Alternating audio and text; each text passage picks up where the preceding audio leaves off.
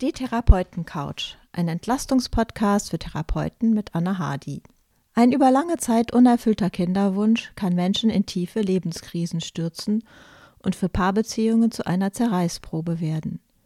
Welche Beratungsangebote gibt es? Darüber spreche ich heute mit Dr. Petra Thorn. Sie bietet als Sozialarbeiterin, Sozialtherapeutin und Familientherapeutin seit 1993 psychosoziale Kinderwunschberatung an. Schon früh hat sie sich für eine Entstigmatisierung der Familienbildung mit Samenspende eingesetzt. In den letzten Jahren auch Eizellspende, Embryonenspende und Leihmutterschaft. In diesen Bereichen hat sie viel geforscht und publiziert. Unter anderem hat sie an einem Diskussionspapier der Leopoldina für ein Reproduktionsmedizingesetz mitgewirkt. Sie engagiert sich für die Fort- und Weiterbildung von Fachkräften für psychosoziale Beratung, unter anderem in der Deutschen Gesellschaft für Kinderwunschberatung.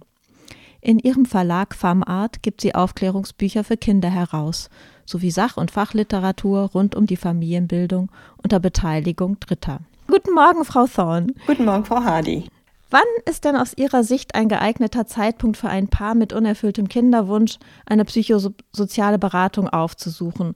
Gibt es typische Anzeichen dafür, dass es für ein Paar schwer sein kann, aus der Krise alleine herauszufinden? Hm. Ja, die gibt es. Aber ich selbst würde eigentlich noch sehr viel früher anfangen. Ähm, ich ähm, würde es sehr begrüßen, wenn grundsätzlich alle Paare, die in reproduktionsmedizinische Behandlung gehen, überhaupt erfahren, dass es eine psychosoziale Begleitung, dass es eine psychosoziale Beratung gibt, sodass die Paare auch schon vor Behandlung für sich selbst ähm, entscheiden können, ob sie dieses Angebot in Anspruch nehmen oder nicht. Darüber hinaus wissen wir, dass es bestimmte Situationen gibt, die für die Paare eine besondere Belastung sind und wo wir ähm, als Beratungsfachkräfte auch gut unterstützen können. Das ist zum Beispiel in einer Situation, wenn ähm, auf ein Paar eine invasivere Behandlung zukommt. Wenn es beispielsweise mehrere Behandlungszyklen mit Inseminationen gemacht hat und jetzt vor der Entscheidung steht, ob es sich auf eine künstliche Befruchtung einlässt. Oder wenn es von der künstlichen Befruchtung, ja, wenn die künstliche Befruchtung ohne ähm, Erfolg abgeschlossen werden muss und das Paar dann über eine Samenspende nachdenkt oder über andere Behandlungen, die invasiver sind. Invasiver nicht nur ja, was das Medizinische betrifft, sondern invasiver sozusagen auch, was die Familienstruktur betrifft. Also was zu komplexeren Familienstrukturen führt. Ja, und dann gibt es noch ganz andere Punkte. Das sind zum Beispiel Situationen, wo das Paar merkt, dass äh, der Kinderwunsch oder auch die Behandlungen zu Schwierigkeiten in der Paarbeziehung geführt haben. Sei es, dass sie keine Einigung finden können, wie es weitergeht, oder sei es, dass sie merken, dass einer oder vielleicht auch beide sehr belastet werden dadurch. Dann gibt es immer noch die Situation, wo ein Paar ja, eine Fehlgeburt erlebt und dabei Unterstützung braucht.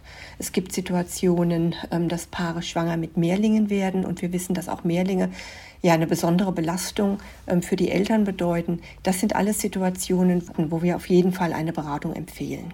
Wird es eigentlich von den Krankenkassen bezahlt? Die psychosoziale Beratung wird grundsätzlich von den Kassen nicht bezahlt.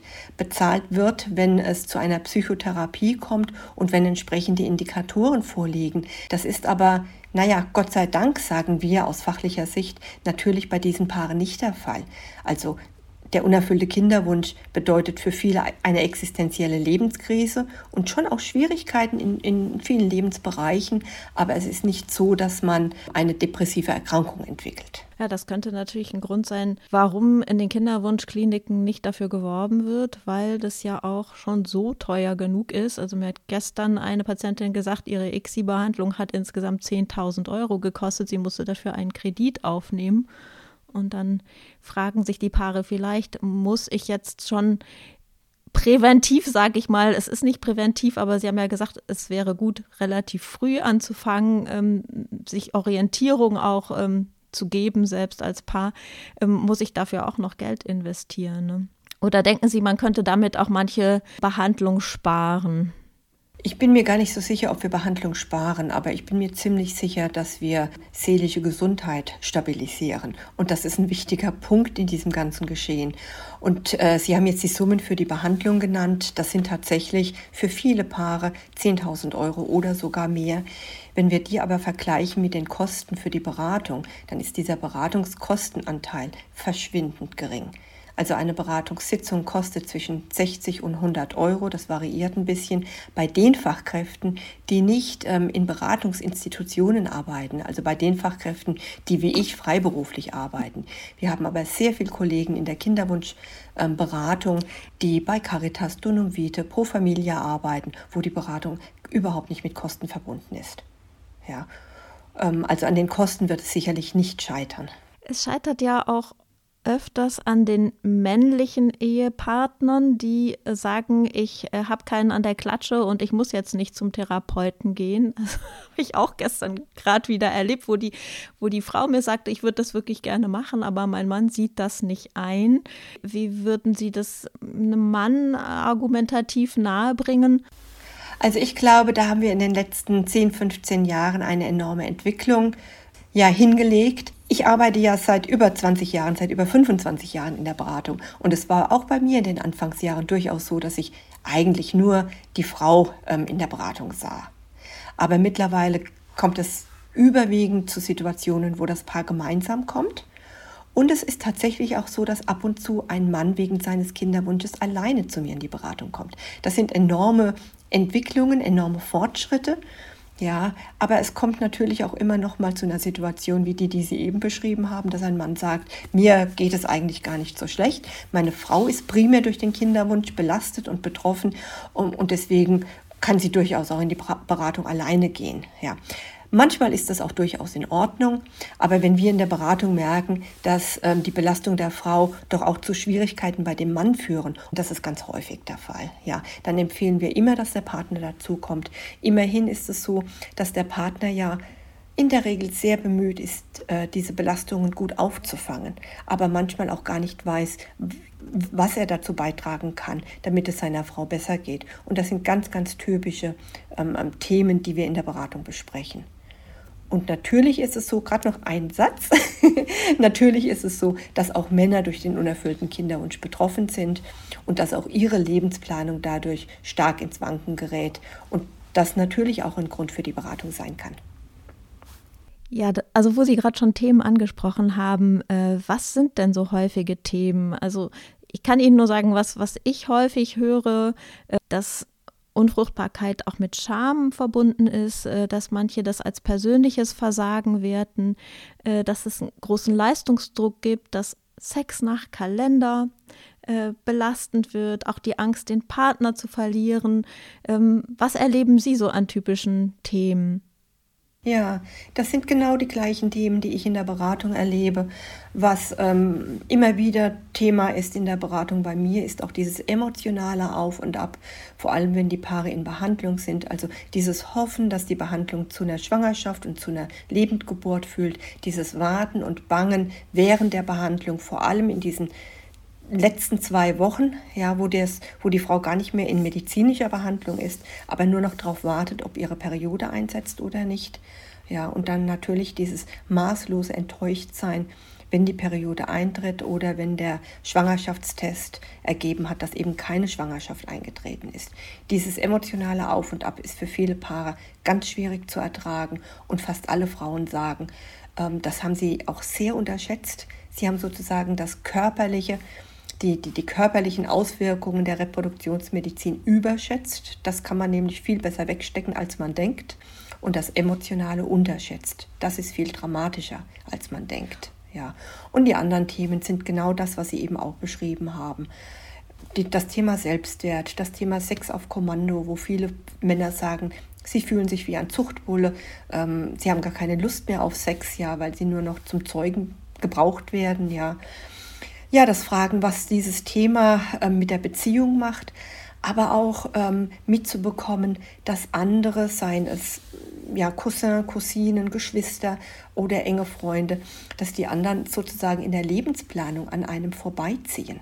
Ja, da geht das Leben einfach in normalen Bahnen weiter. Sie bekommen ihre Kinder, ja, und die Paare mit Kinderwunsch stehen da, müssen das mit anschauen, empfinden zum Teil auch sehr viel Neid auf die Schwangerschaften, was auch ganz normal ist merken aber, sie, ihr Leben ist im Stillstand. In ihrem Leben geht es nicht weiter. Und das ist ganz schwierig zu ertragen. Ja, ich höre zum Beispiel auch, es ist so, wie wenn wir in unserem Leben die Pause-Taste gedrückt hätten. Welchen Beitrag können Sie denn jetzt in der psychosozialen Beratung leisten, dass diese Paare sich emotional stabilisieren? Ja, ähm, was wir in der Beratung immer besprechen, ist, wie das Paar mit sich in dieser Zeit umgehen kann, was es braucht voneinander, um möglichst gut durchzukommen ja, ähm, wie es diese Arbeit auch aufteilen kann. Für viele Männer ist es ganz schwierig, dass sie konkret gar nichts beitragen können zu der Kinderwunschbehandlung, dass sie aber mit ansehen müssen, dass ihre Frau den kompletten körperlichen Teil alleine trägt. Und da besprechen wir einfach zum Teil ganz banale Strategien, was Männer trotzdem machen können. Ja, und wie Männer zeigen können, dass sie ihre Frau unterstützen. Ja, und manchmal sind das ganz einfache Dinge, zum Beispiel, indem der Mann die Organisation der Behandlung übernimmt, die Terminkoordination oder indem ähm, das Paar abspricht, dass der Partner bei den ganzen Behandlungen dabei ist und dass der Mann im übertragenen Sinne einfach Händchen hält, dass er also da ist, dass er seine Frau emotional unterstützt, auch wenn er weiß, er kann ihr ganz praktisch gar nichts abnehmen. Ja. Das ist der eine, das ist ein Thema. Das andere Thema ist immer, wie viel sollen Paare denn über den Kinderwunsch sprechen? Ja. Und da ähm, gilt es einfach auch da eine gute Strategie zu entwickeln ähm, und den Paaren ähm, ähm mit den Paaren zu erarbeiten, wie viel es wirklich sinnvoll ist und wann es auch mal sinnvoll ist, sich wieder um das Leben zu kümmern, damit eben das, das, das restliche Leben nicht auf Eis gelegt wird. Ja. Ja, bei manchen Paaren ist es ja dann auch so, dass die Ärzte raten, machen sie eine Insemination, äh, damit der Druck von dem Mann äh, wegfällt. Wenn es gar nicht geht, ist eine gute Überleitung, denn ähm, es kann ja auch so sein, dass das Spermiogramm nicht gut ist ähm, und man sich dann überlegt, ob man ähm, eine Samenspende machen will. Was sind denn da so die häufigsten Fragen oder was sollten Paare da bedenken? Ja, ich glaube, das ist eine der schwierigsten Entscheidungssituationen, die Paare haben in dem, in dem Rahmen der, der Reproduktionsmedizin, ob sie also auf Samenspende oder andere Formen, die mit sozialer Elternschaft verbunden sind, ob sie sich das vorstellen können. Ja.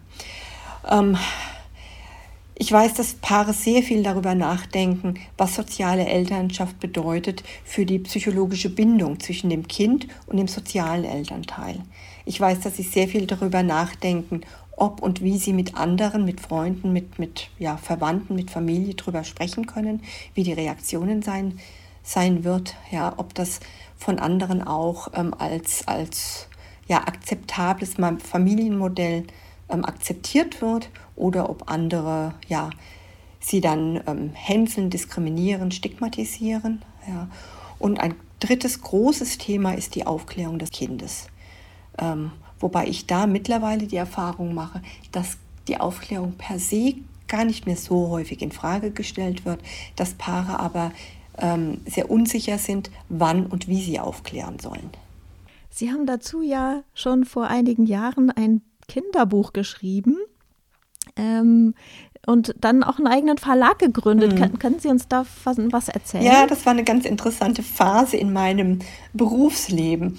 Ähm, das war, ähm, ich glaube, 2005, 2006, ähm, wo ich wusste, dass es im Ausland ähm, schon ganz viele englischsprachige Aufklärungsbücher gibt für Kinder, die mit Hilfe einer Samenspende gezeugt wurden. Und ich dann die Idee entwickelt habe, ähm, ein solches Buch auf Deutsch ähm, zu schreiben und auch schöne Illustrationen dafür zu finden. Dann hatte ich eine Künstlerin, die wirklich also sehr schöne Bilder dazu gemalt hatte. Ich habe Texte entwickelt und bin mit dieser Idee eine Weile von Verlag zu Verlag, also von Kinderbuchverlag zu Kinderbuchverlag ähm, gewandert sozusagen. Hatte also Kontakt aufgenommen, telefonisch, schriftlich, per E-Mail und habe von fast allen Verlagen innerhalb kürzester Zeit ähm, die Antwort bekommen, kein Interesse. Ich glaube, das lag daran, dass man dieses Thema damals als wirklich als so spezifisches Nischenthema empfunden hat, dass die Verlage gedacht haben, da kommen sie nie in irgendeinen Profitbereich. Ja.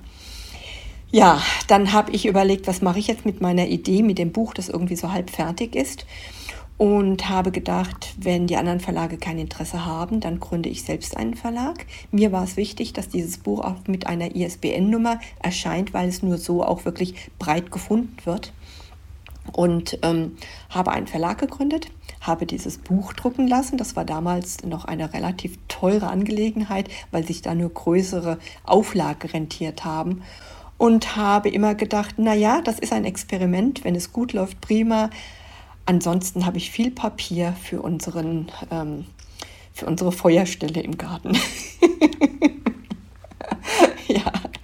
ja, die Feuerstelle, ähm, die ist nie gefüllt worden, Gott sei Dank.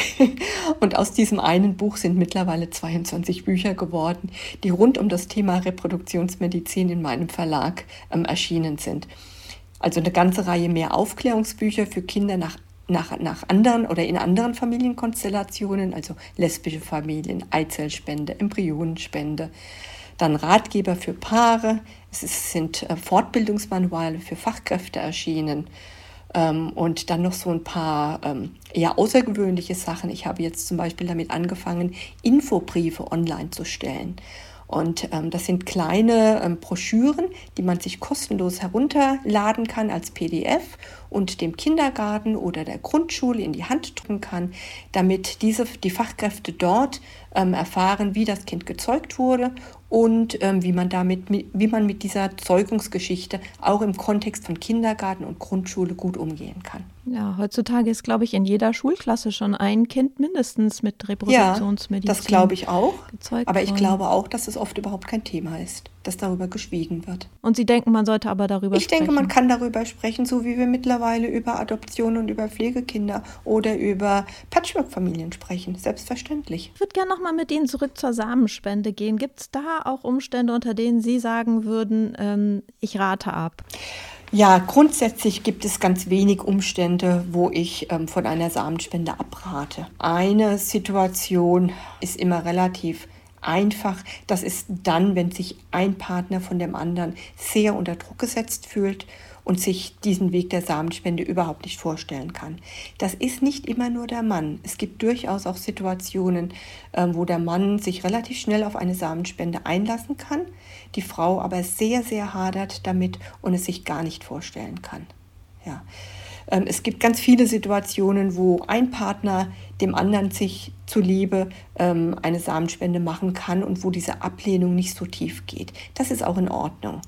Ja, aber wenn man es sich gar nicht vorstellen kann, ist es schwierig. Und da rate ich auf jeden Fall dazu, entweder nochmal viel Zeit zu lassen, nochmal zu bedenken, vielleicht auch nochmal ein paar Beratungssitzungen zu machen, um zu schauen, kann man da etwas verändern oder bleibt es so? Oder eben ähm, über andere Möglichkeiten ähm, zu diskutieren. Also und dann wäre das Thema Adoption, Pflegekind oder eben ein Leben ohne Kind. Es gibt noch eine andere Situation, die nicht ganz so häufig vorkommt ähm, im, im Rahmen der Spendersamenbehandlung.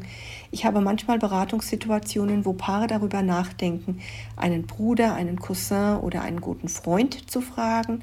Und ich kenne ganz viele Situationen, wo lesbische Paare oder alleinstehende Frauen darüber nachdenken, eben auch eine Behandlung oder einen Samenspender zu suchen, den sie kennen. Ja. Und da würde ich immer raten, diese Konstellationen nur dann anzugehen, wenn alle Involvierten, also alle Erwachsene, die Teil dieser Familie werden, ähm, eine gute Rollenklärung vornehmen können. Wenn also die Eltern gut mit dem Spender besprechen können, was seine Rolle ist, wie er angesprochen wird, auch vom Kind nach Geburt des Kindes. Und wenn das nicht möglich ist vor der Zeugung, sollte man auch da sehr, sehr vorsichtig sein. Jetzt gibt es ja noch die Möglichkeit einer anonymen und einer offenen Samenspende. Haben Sie da Erfahrung, was günstiger ist oder ist das individuell verschieden? Wir haben ja seit 2018 das Samenspenderregistergesetz und seitdem sind alle Samenspender für die Kinder ähm, identifizierbar. Also eine Situation, wo Männer anonym spenden in Deutschland, ähm, die gibt es nicht mehr. Ah nee, Entschuldigung, ich meinte jetzt, dass die Paare, bevor sie den Spender ähm, auswählen, dass sie den noch kennenlernen. Ja, ja, das ist nochmal eine andere Situation. Vom Gesetz her ist es möglich, dass die Anonymität des Spenders nicht erst dann aufgehoben wird, wenn das Kind Interesse an seiner Person hat, sondern im Prinzip kann das jederzeit passieren. Also es ist durchaus denkbar, dass ein Paar den Samenspender kennenlernt, bevor die Behandlung stattfindet. Da müssen alle einwilligen, ja, und dann ist das möglich. Ich weiß allerdings von vielen Samenbanken, dass es nicht ein unerheblicher Aufwand ist, ähm, potenzielle Spender anzufragen, ob sie bereit sind, aus schon vor der Behandlung, schon bevor ihr Samen verwendet wird, aus der Anonymität herauszugehen. Das machen manche Samenbanken, die nehmen diese Arbeit auf sich, andere machen es nicht. Die andere Konstellation ist natürlich, dass sich ein Paar eben aus seinem Umfeld einen Samenspender sucht, also einen Mann sucht und mit ihm über eine mögliche Spende spricht. Oder dass man sich an Internetforen wendet und dort nach einem Spender sucht. Aber da sollte man sehr gut aufpassen, auf was man sich einlässt. Ja, und dann ist auch immer die Frage, was passiert mit einem Mann, den man privat anspricht, sei es jetzt aus dem Bekanntenkreis oder Internet, Zeitung, was auch immer. Ja.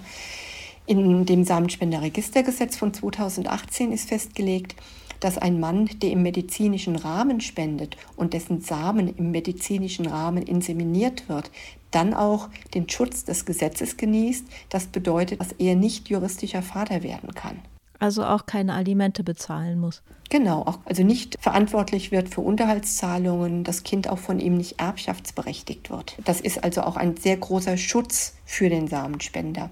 Also man sollte nicht einen Freund ein, ein, einladen im Nebenzimmer, seinen Samen in, in Pappbecher. Äh, das, das ist durchaus machbar, das kann auch funktionieren, aber dieser Mann genießt nicht den Schutz des Samenspenderregistergesetzes. Das ist ganz wichtig zu wissen.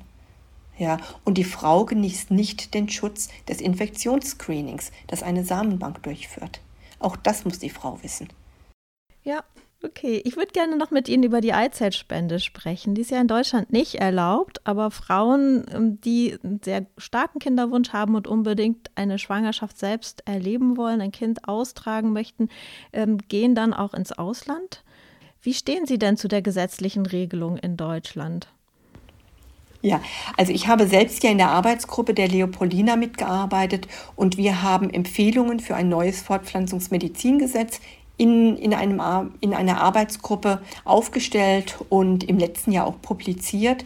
Und wir haben uns dafür ausgesprochen, dass die Eizellspende unter bestimmten Bedingungen zugelassen wird, so wie auch an, einige andere Formen, ja, also auch die Embryonenspende beispielsweise. In dieser Arbeitsgruppe haben wir das lange diskutiert, haben uns dann aber entschlossen, sie zuzulassen unter den Bedingungen, dass die Spenderin so behandelt wird, dass das körperliche Risiko für sie gering ist. Das bedeutet zum Beispiel, dass sie nur milde stimuliert wird, ja, dass es auch nur eine begrenzte Anzahl von Stimulationen gibt, sodass dieses Risiko gering ist, ja, dass es nur eine begrenzte Anzahl von Punktionen, also von Entnahmen der Eizellen gibt Außerdem haben wir uns dafür ausgesprochen, dass es ähnlich wie bei der Samenspende natürlich auch ein Auskunftsrecht des Kindes geben sollte, das mit einer Eizellspende gezeugt wurde.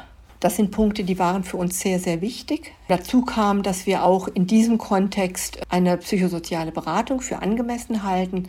Das deckt sich sozusagen, was ich vorhin zu dem Thema Beratung gesagt habe, im Vorfeld einer Samenspende oder im Vorfeld von einfach invasiven Behandlungen bzw. außergewöhnlichen Familienzusammensetzungen. Doch sie war Gegenstand der Diskussion in unserer Arbeitsgruppe.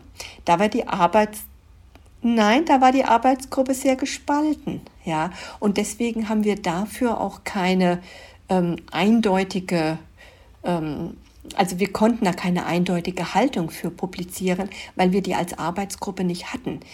Wir haben dann allerdings ähm, uns dafür ausgesprochen, dass wir auf jeden Fall die Situation im Ausland gut beobachten und einfach da auch die Forschung gut im Auge behalten, um ähm, zu erfahren, wie sich diese Form der Familienbildung denn langfristig für die Kinder und für die Leihmütter entwickelt wir haben uns dafür ausgesprochen, dass die Kinder, die mit Hilfe einer Leihmutterschaft im Ausland gezeugt werden, hier eine eindeutige rechtliche Zuordnung zu ihren Eltern bekommen. Das hat einfach mit dem Kindeswohl zu tun. Für, das, für Kinder ist es wichtig, eindeutig zugeordnet zu sein, juristisch zu Eltern. Und das ist im Moment eine sehr verworrene Situation nach Leihmutterschaft. Da gibt es ganz viele unterschiedliche ja, Gerichtsentscheide. Also das sollte einfach vereinheitlicht werden. Und wir haben für den Fall, dass wir die Leihmutterschaft irgendwann zulassen würden, also da sind ganz viele Konjunktive dabei, ähm, einige Vorschläge gemacht. Jetzt für Sie ganz persönlich, wenn Sie ein Beratungsgespräch haben, zum Beispiel von einem homosexuellen Paar, das eine Leihmutterschaft in Erwägung zieht und ähm, sich fragt, sollen wir das machen, wenn das gesetzlich verboten ist, gibt es ja wahrscheinlich auch Gründe, die dagegen sprechen. Äh, wie ist es denn zum Beispiel mit Ihren eigenen Werten? Können Sie die in die Beratung mit einfließen lassen? Wollen Sie das auch oder sagen Sie, da, da halte ich mich raus? Also meine Haltung zur Leihmutterschaft ist bekannt, die kann man nachlesen, weil ich auch dazu publiziert habe. Ich wurde beispielsweise auch letztes Jahr im Spiegel dazu interviewt und habe meine Haltung dazu sehr, ja, sehr ausführlich dargestellt. In der Beratung ist es allerdings etwas anderes. Da geht es nicht darum, meine, meine Haltung, meine persönliche oder meine fachliche Haltung ähm, darzustellen, sondern es geht darum, Paaren oder auch Einzelpersonen in ihrer Entscheidungsfindung zu unterstützen. Ja, und das ist etwas ganz anderes. Ja, da geht es einfach darum, mit ähm, Ratsuchenden darüber zu sprechen, welche Folgen bestimmte Familienbildungen haben und die Frage zu eruieren, ob sie mit diesen Folgen gut umgehen können.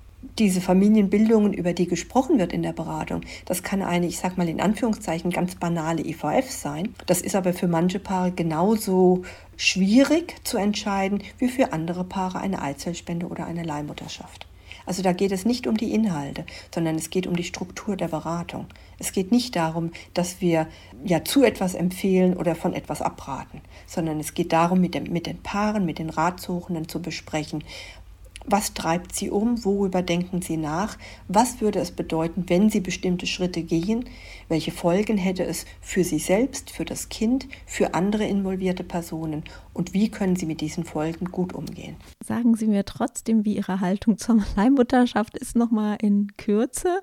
Ja, ich kann Ihnen gerne meine Haltung zur Leihmutterschaft beschreiben. Auch da ist es für mich wichtig, dass die Leihmutter keine unnötigen Risiken eingeht das bedeutet zum Beispiel bei einer Leihmutterschaft, dass auf keinen Fall eine Zwillingsschwangerschaft riskiert wird, dass also immer nur ein Embryo zurückgesetzt wird. Es bedeutet, dass Leihmutterschaft so strukturiert sein muss von den Bedingungen her, dass die Gefahr der Kommerzialisierung und der Ausbeutung gering ist. Da müssten wir beispielsweise diskutieren, wie viel Aufwandsentschädigung angemessen ist. Und da geht es mir nicht so sehr um konkrete Summen, sondern was bestimmte Summen in diesem Kontext bedeuten.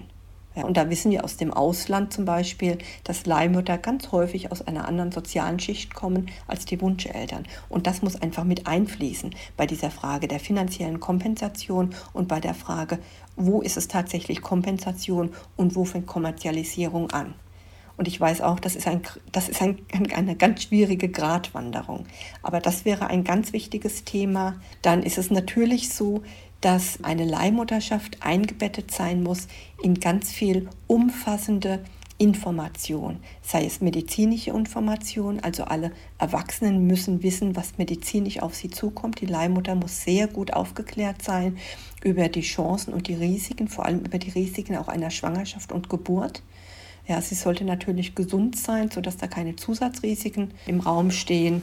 Es ist die Frage, inwieweit die Wunscheltern und die Leihmutter auch miteinander in Beziehung treten, wie sie dieses Beziehungsgeflecht auch für sich definieren, inwieweit die Beziehung nach der Geburt aufrechterhalten wird, wie da die Bedürfnisse sind, ja, wie man auch es umsetzen kann im Leben, dass eine andere Frau das Kind ausgetragen hat, geboren hat und wie man diesen Beitrag auch würdigen kann.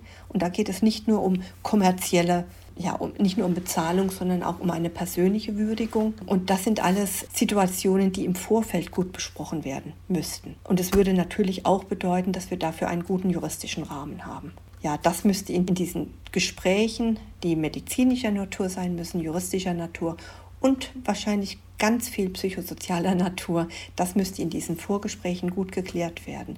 Es gibt im Ausland dafür durchaus Länder, die das in meinen Augen recht vorbildlich machen Da ist in ganz vielen Ländern auch nochmal eine Kommission eingebunden, die zum Schluss Berichte liest und über die Leihmutterschaft dann auch entscheidet. Und in diesen Berichten fließt eben ein, wie gut, ähm, wie umfassend die Beratung war, welche Themen beraten wurden, wie die medizinische Beratung stattgefunden hat, wie die juristische Beratung durchgeführt wurde. Und es wird nochmal sehr gut darauf geachtet, dass alle Punkte abgedeckt sind und dass es zumindest zu diesem Zeitpunkt keine Zeichen dafür gibt, dass es kompliziert werden könnte oder dass die Erwachsenen, die involviert sind, irgendwann auseinanderfallen könnten und es zu einer schwierigen Situation kommen könnte. Hm. Wenn man jetzt aber sagt, als Frau zum Beispiel Eizellspende oder Leihmutterschaft kommt für mich nicht in Frage, kommt ja auch eine gewisse Trauerarbeit auf sie zu oder auch auf das Paar. Wie können Sie da helfen? Ja, das Thema Trauer ist in der Kinderwunschberatung eigentlich ein allgegenwärtiges Thema. Ja, das fängt zu einem sehr viel früheren Zeitpunkt an. Für viele Paare ist es schon auch mit so etwas wie Trauer verbunden, wenn sie feststellen, sie werden nicht spontan schwanger, sondern sie müssen medizinische Hilfe in Anspruch nehmen. Oder dann, wenn es von einfachen ähm, Inseminationen übergeht auf, auf ICSI-Behandlungen, ja, also auch ho auf hochinvasive Behandlungen. Oder wenn Männer feststellen, selbst mit Reproduktionsmedizin können die Ärzte mit meinem Samen keine Zeugung ähm, erwirken und das Paar denkt dann über eine Samenspende nach. Auch das ist ein Trauerprozess. Ja, das ist wirklich also ein, ein Thema, das allgegenwärtig ist. Es ist nochmal deutlicher gegenwärtig, wenn dann tatsächlich die Reproduktionsmedizin an ein Ende gekommen ist.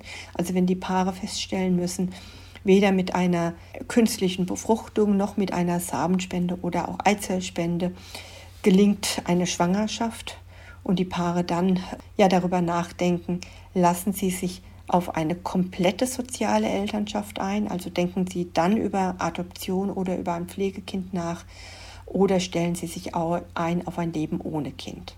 Das ist sicherlich die, die schwierigste Trauerphase. Und wir wissen, dass für viele Paare ähm, das ein langwieriger Prozess ist, der nicht innerhalb von wenigen Monaten abgeschlossen ist. Ja. Uns geht es in der Beratung darum, nicht nur zu diesem Zeitpunkt, sondern eher schon früher immer mal wieder über diesen Plan B nachzudenken und auch die Erlaubnis auszusprechen, darüber nachdenken zu dürfen. Das, glaube ich, ist ganz, ganz wichtig. Dieses Thema, diese Endgültigkeit nicht bis zum Ende aufzusparen, sondern immer zwischendurch auch mal drüber nachdenken, was wäre wirklich, wenn das Schlimmste eintreten würde. Ich glaube auch, die Paare, die darüber immer mal wieder sprechen, sind innerlich etwas besser darauf vorbereitet als die Paare, die es immer wieder wegschieben. Wenn jetzt ein Paar sich für die Adoption entscheidet, da wird es ja auch einer harten Prüfung unterzogen durch das Jugendamt oder die Vermittlungsstellen. Und es muss zum Beispiel heiraten, es, es muss bestimmte Bedingungen erfüllen. Wie, wie können Sie denn von Ihrer Seite aus da auch helfen? Es gibt ja auch viele Befürchtungen im Zusammenhang mit, mit den Kindern, weil man nicht weiß, wo die herkommen, was die schon erlebt haben. Möglicherweise muss man ähm, oder beziehungsweise muss sogar ankreuzen auf einer Liste, welche Einschränkungen, Behinderungen oder Krankheiten man bei dem Kind als Eltern akzeptieren würde. Ich stelle mir vor, dass es für so ein Paar schon ziemlich harter Tobak. Können Sie da auch helfen, äh, dass man sich richtig orientieren kann? Ja, natürlich ist das Thema Adoption auch in der Kinderwunschberatung, ach, fast in jeder Beratungskonstellation mit, mit Paaren ein Thema und es ist für viele Paare auch durchaus eine Möglichkeit. Also ich mache in der Beratung häufig die Erfahrung, dass sich ähm, viele Paare eine Adoption sogar leichter vorstellen können als eine Samenspende. Sie sagen aber gleichzeitig, wir wissen, dass die Chancen einer Adoption extrem gering sind. Und das ist auch einfach die Realität in Deutschland.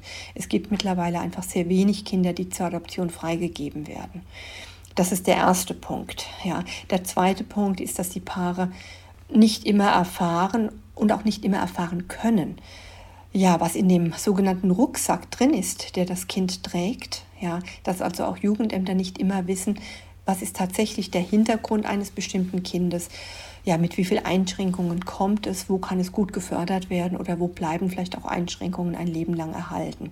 Das ist ganz schwierig für Paare und sie können sich eigentlich nur dann auf eine Adoption einlassen, wenn sie dafür auch offen sind. Ähm, Sie haben vorhin diesen schwierigen Prozess mit dem Jugendamt beschrieben.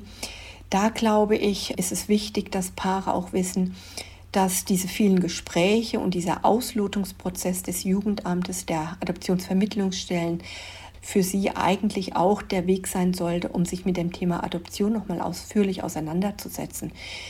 Ich weiß, dass Jugendämter natürlich sehr bemüht sind, auf der einen Seite das Paar gut kennenzulernen, damit sie als Jugendamt sehr gut einschätzen können, wo ist ein bestimmtes Kind, das bereits ein großes Lebenstrauma hinter sich hat, wirklich auch gut aufgehoben, wo ist das Risiko gering, dass dieses Kind nochmal traumatisiert wird. Das ist sozusagen die Aufgabe des Jugendamtes, dafür gut Sorge zu tragen. Gleichzeitig hat das Jugendamt aber auch die Aufgabe, das Bewerberpaar in diesem Prozess der Gespräche und auch in dem Entscheidungsprozess, was kann sich ein Paar zumuten, wozu hat es Kraft und wo wäre es überfordert, gut zu begleiten, damit ein Paar für sich auch einschätzen kann, Kämen wir beispielsweise mit einer Behinderung zurecht? Könnten wir ein Kind mit einer Behinderung gut fördern oder würde uns das überfordern? Und es ist für uns auch sinnvoll, hier eine Grenze zu ziehen und zu sagen, ein Kind mit einer, ich sag mal, massiven körperlichen oder geistigen Behinderung, damit würden wir uns überfordern und den Weg gehen wir deswegen auch nicht.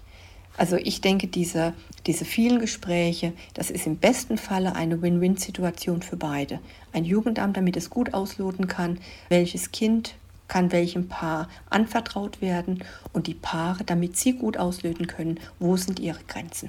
Also ich nehme jetzt aus dem mit, was Sie mir wie einen roten Faden durch dieses Gespräch gesagt haben, dass eine psychosoziale Beratung schon zu einem sehr frühen Zeitpunkt im Kinderwunschprozess wichtig sein kann und, und hilfreich. Wenn Sie sich jetzt was für die Zukunft der Familienbildung wünschen könnten, was wäre Ihnen denn da noch am wichtigsten? Oh, wie viel Zeit geben Sie mir denn dafür? ich beschränke mich mal auf ein paar Punkte. Sie dürfen mich aber unterbrechen, wenn meine Liste zu lang wird. Ja, also, ein ganz allgemeiner Wunsch wäre, dass wir in unserer Gesellschaft dafür sorgen, dass das Alter der Erstgebärenden etwas gesenkt wird und dauerhaft auch wieder weiter sinkt, damit mehr Paare keine medizinische Unterstützung mehr brauchen. Oh, da stimme ich Ihnen sofort zu. Ja, also das wäre wirklich ein ganz allgemeines Thema.